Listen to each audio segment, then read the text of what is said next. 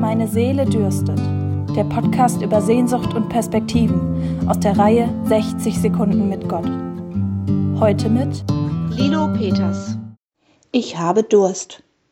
Durst ist ein Signal des Körpers, das bei einem Flüssigkeitsdefizit verspürt wird. Es meldet sich damit ein existenzielles Bedürfnis.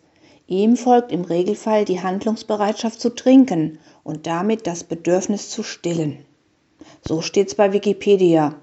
Versteht sich doch von selbst. Wenn ich Durst habe, trinke ich. Und wenn die Seele Durst hat? Naja, das Bedürfnis, dass da was geschehen sollte, habe ich schon, aber mal ehrlich, dem Körper würde ich nie zumuten, aufs Trinken zu verzichten.